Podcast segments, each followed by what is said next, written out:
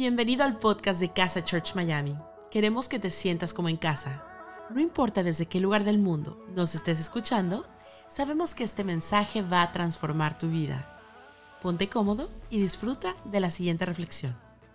Qué linda experiencia que estamos teniendo en esta noche tan especial, a solamente unas horas de una de las fechas favoritas de muchísimas personas, Navidad. Qué linda es la Navidad.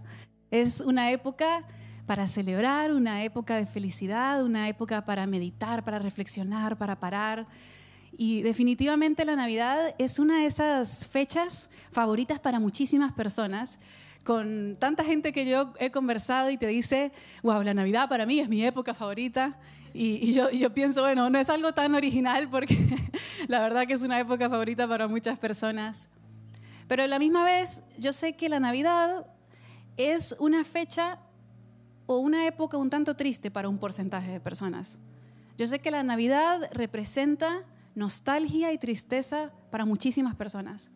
Yo sé que la Navidad a veces representa miedo para aquellas personas que tienen a familiares con adicciones y que saben que estas fechas pueden disparar esos, esos huecos negros en los que caen las personas.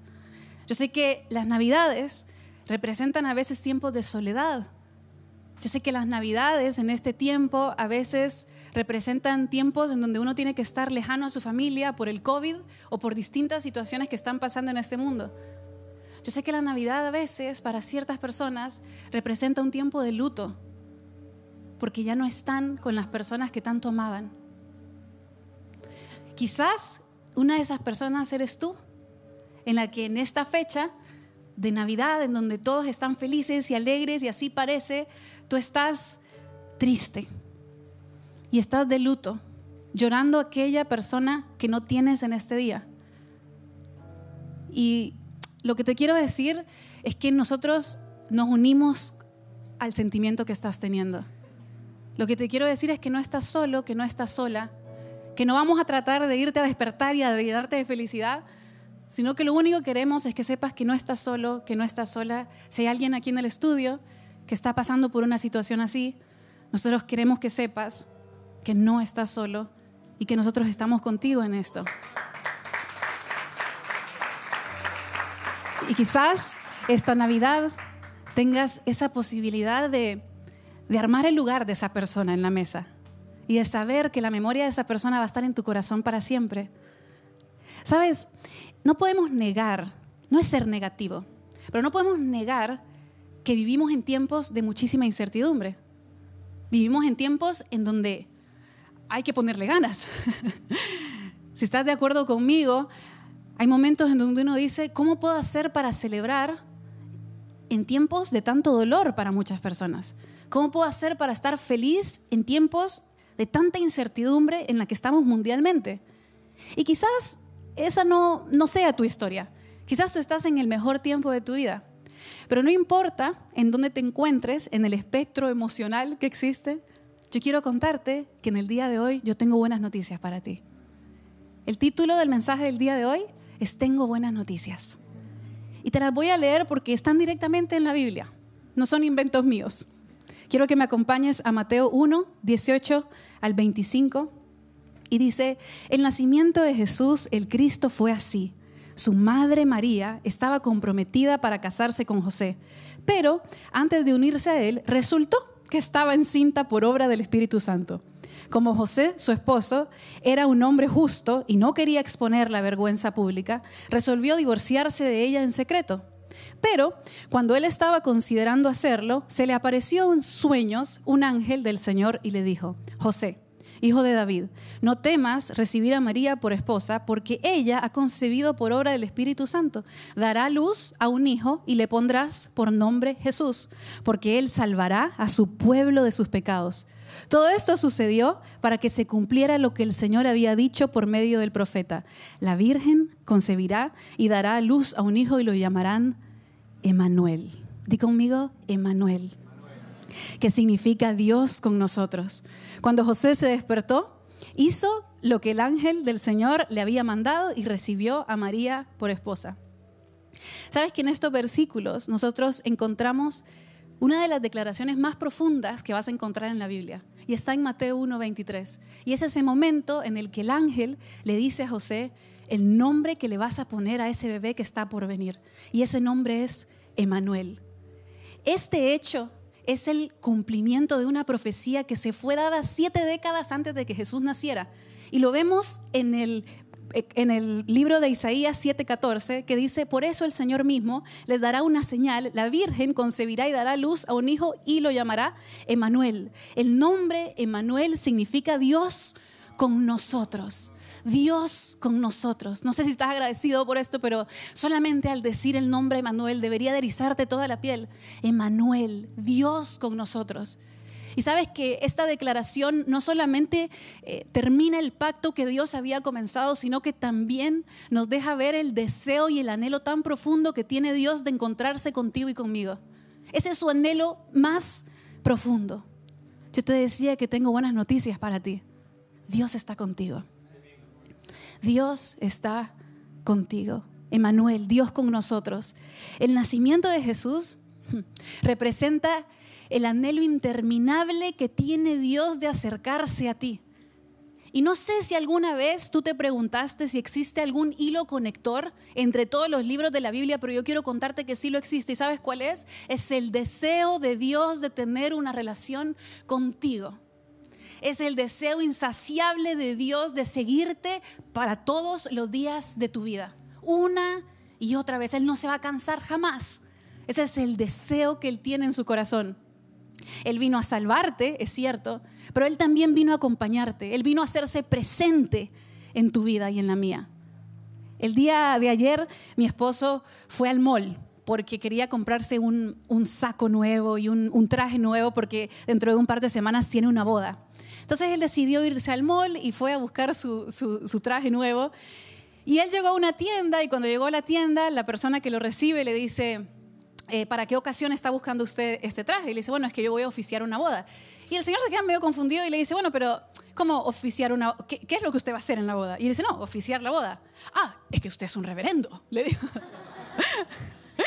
y entonces mi esposo le dice, sí, sí, soy pastor, le dice él. Y le dice, ah, ok, me hubiese dicho desde un inicio, porque eso significa que desde el momento que usted cruzó esa puerta, la presencia de Dios está en este lugar.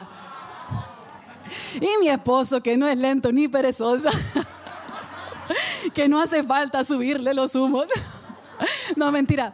Mi esposo le dijo, sí, le dice, bueno, ¿sabe algo? Es que la presencia de Dios ya estaba en este lugar antes de que yo entrara.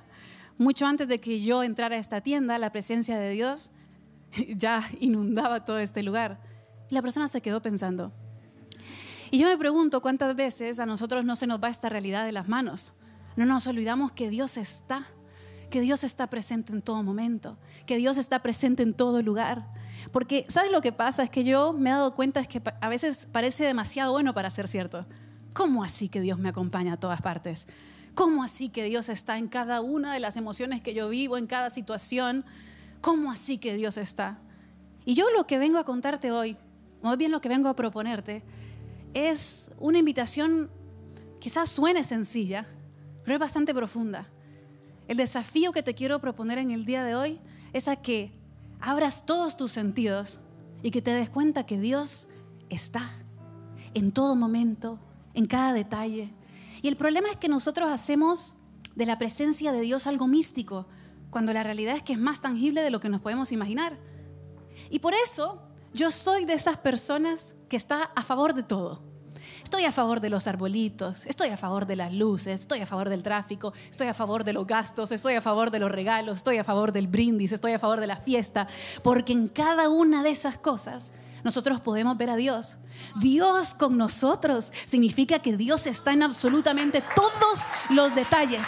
Lo único que hay que hacer es tener nuestros sentidos abiertos para que Él muestre su presencia en cada uno de los lugares en donde nosotros estamos.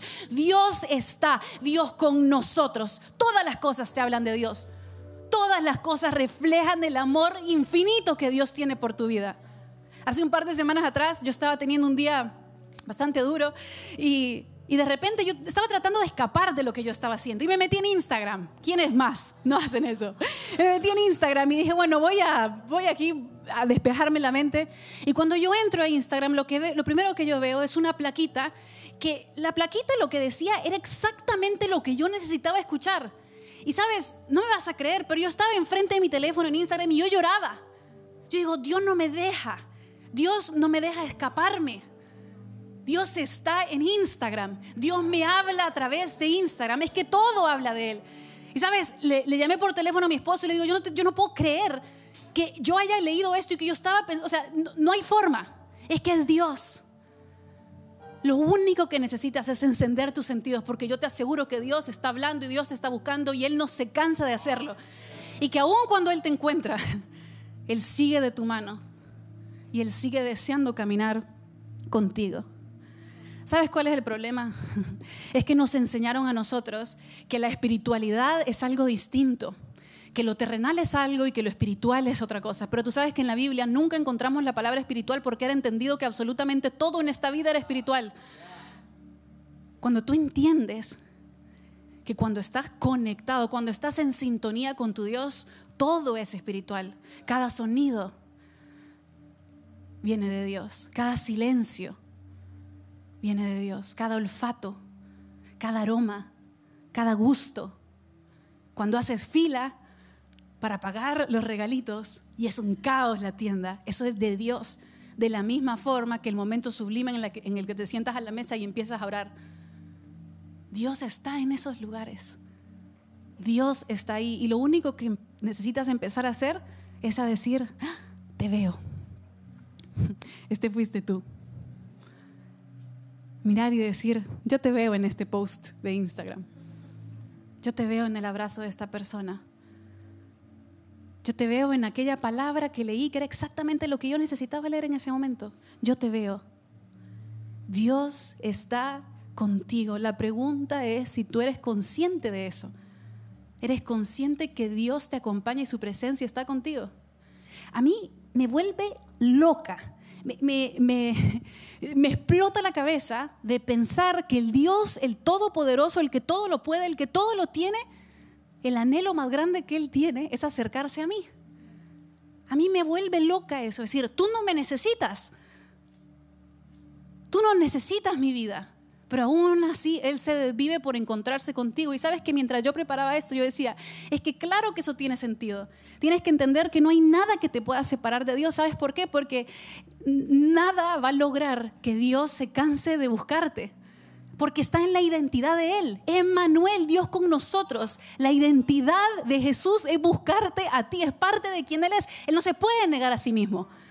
Él no puede negar el deseo de encontrarse contigo. Dios está contigo. Tengo buenas noticias. Dios está contigo. Y Dios está contigo en medio de tu caos. Hace unas semanas atrás eh, fui a la casa de mi papá y de su esposa. Ellos compraron una casa muy bonita y entonces me dijeron, vengan a comer, que venga Gonza, que venga Jesse, que venga ese, vamos a comer todos juntos, voy a hacerles una barbacoa. Y entonces eh, llegamos a la casa de mi papá y a mí me llenaba de tanta ternura ver a mi papá hacer esa barbacoa porque él me decía que él, me dice, yo hago esto desde que yo era joven, hija, me decía, ¿no? Y veías toda la carne ahí tirada, mal cortada, no tenía los utensilios, nada. Agarraba un guante y agarraba el chorizo y decía, ¿quién quiere chorizo? ¿No? Terrible. Pero a mí me llenaba de tanta ternura ver a mi papá porque yo lo miraba y yo decía, ay, qué feliz que está haciendo. Qué feliz que es Él al, atendernos, al recibirnos.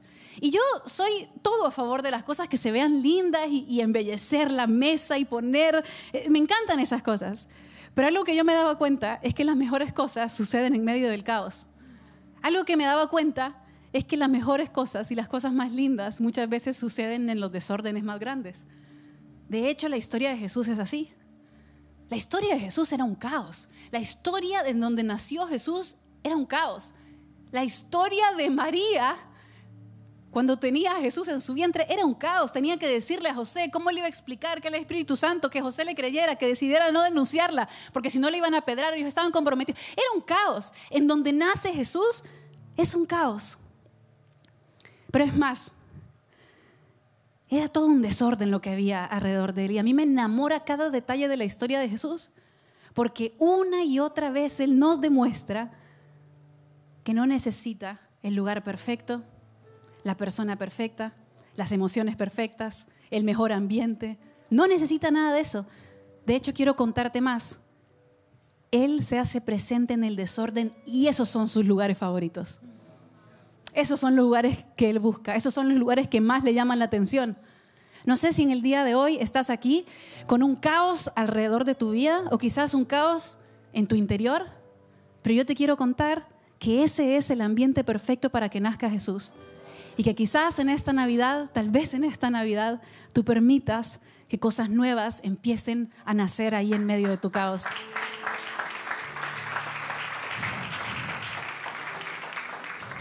Tengo buenas noticias. Dios está contigo en medio de tu caos y Él te entiende. Él te entiende.